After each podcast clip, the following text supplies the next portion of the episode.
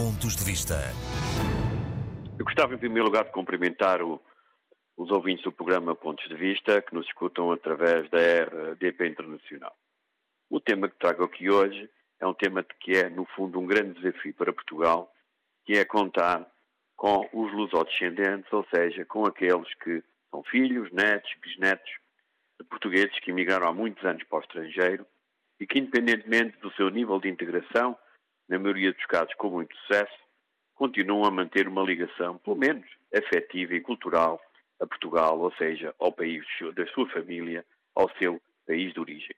E digo isto porque não reconheço há vários, há vários anos que haja qualquer política adequada a tentar aproveitar o potencial e o talento dos luso-descendentes.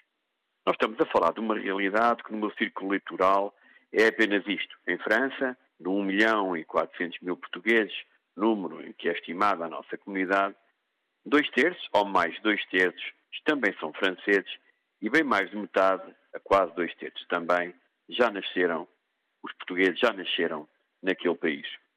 Estamos a falar de comunidades que no estrangeiro se integraram e, em alguns países, têm hoje um peso muito grande no plano económico. Volto a falar do país onde resido, que é a França, onde são 45 mil as empresas de portugueses.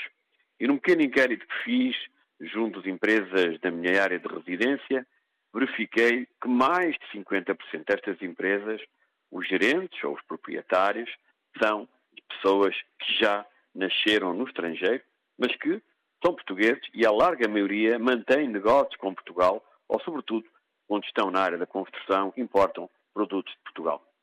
Estamos a falar também de comunidades que se integraram politicamente. Temos um conjunto de países, a Suíça, a Alemanha, mas o melhor exemplo é a França, em que os portugueses, eh, o seu nível de integração foi de tal ordem que hoje o seu peso político é realmente notável. Em França, nas últimas municipais, foram eleitos quase 10 mil portugueses, o que demonstra o peso político que adquiriram naquele país.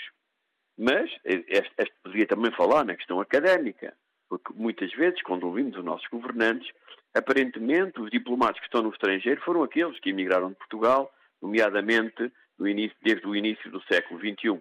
Os filhos, os netos, os bisnetos dos portugueses que residiram no estrangeiro, independentemente de terem, de terem estudado e de estarem a estudar em escolas de grande renome, porque são países também eles com sistemas de ensino bastante evoluídos, aparentemente são esquecidos, não são reconhecidos, havendo aqui também, em minha opinião, alguma atitude preconceituosa.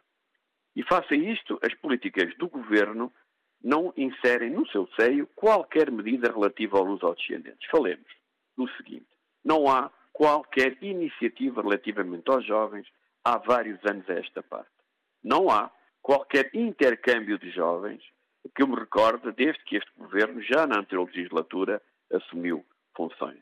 Não há qualquer iniciativa dirigida aos jovens empresários, que no passado teve bastante sucesso para atrair jovens empresários nascidos naquele, naqueles países para onde os portugueses emigraram e que adquiriram, como é evidente, redes próprias fundamentais para a internacionalização da nossa uh, economia mas falar também dos políticos. Não há qualquer iniciativa há muitos anos a esta parte de intercâmbio entre políticos, não só da Europa, mas de fora da Europa, porque nos outros continentes, tanto no Brasil, nos Estados Unidos e no Canadá, temos portugueses com posições políticas de enorme relevância.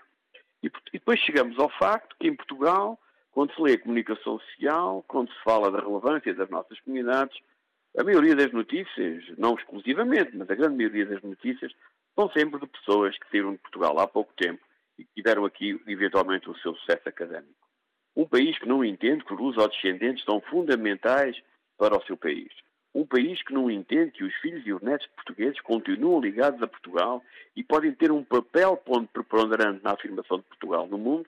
É um país que não percebe que realmente tem um desafio importante para o seu futuro, mas que aparentemente, por questões de preconceito, não quer aproveitar. Eu falo com experiência própria, relativamente à minha família. Mas só recordo àqueles que me ouvem já no início dos anos 80, quando eu estudava numa Universidade Francesa, só na minha faculdade, na altura tive a oportunidade de residenciar por causa de uma eleição interna para a Associação de Estudantes, já havia 134 portugueses. numa universidade no início dos anos 80. Portanto, é lembrar aqueles que têm os destinos da nação, somos todos portugueses. E aqueles que, por razões, viram os seus pais e os seus avós terem que sair de Portugal para terem uma segunda oportunidade de vida, querem manter uma ligação a Portugal.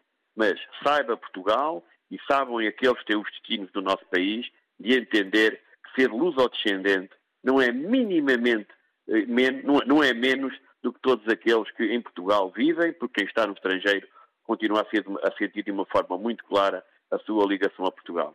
Acreditemos que Portugal é repartido pelo mundo e que os luso-descendentes são portugueses e, como é evidente, temos que contar com eles, porque se formos mais, se formos todos aqueles que em Portugal e fora de Portugal são portugueses, teremos talvez mais capacidade de ter um futuro risonho. Saibamos aproveitar os talentos dos luso-descendentes das nossas gentes das comunidades. Pontos de vista.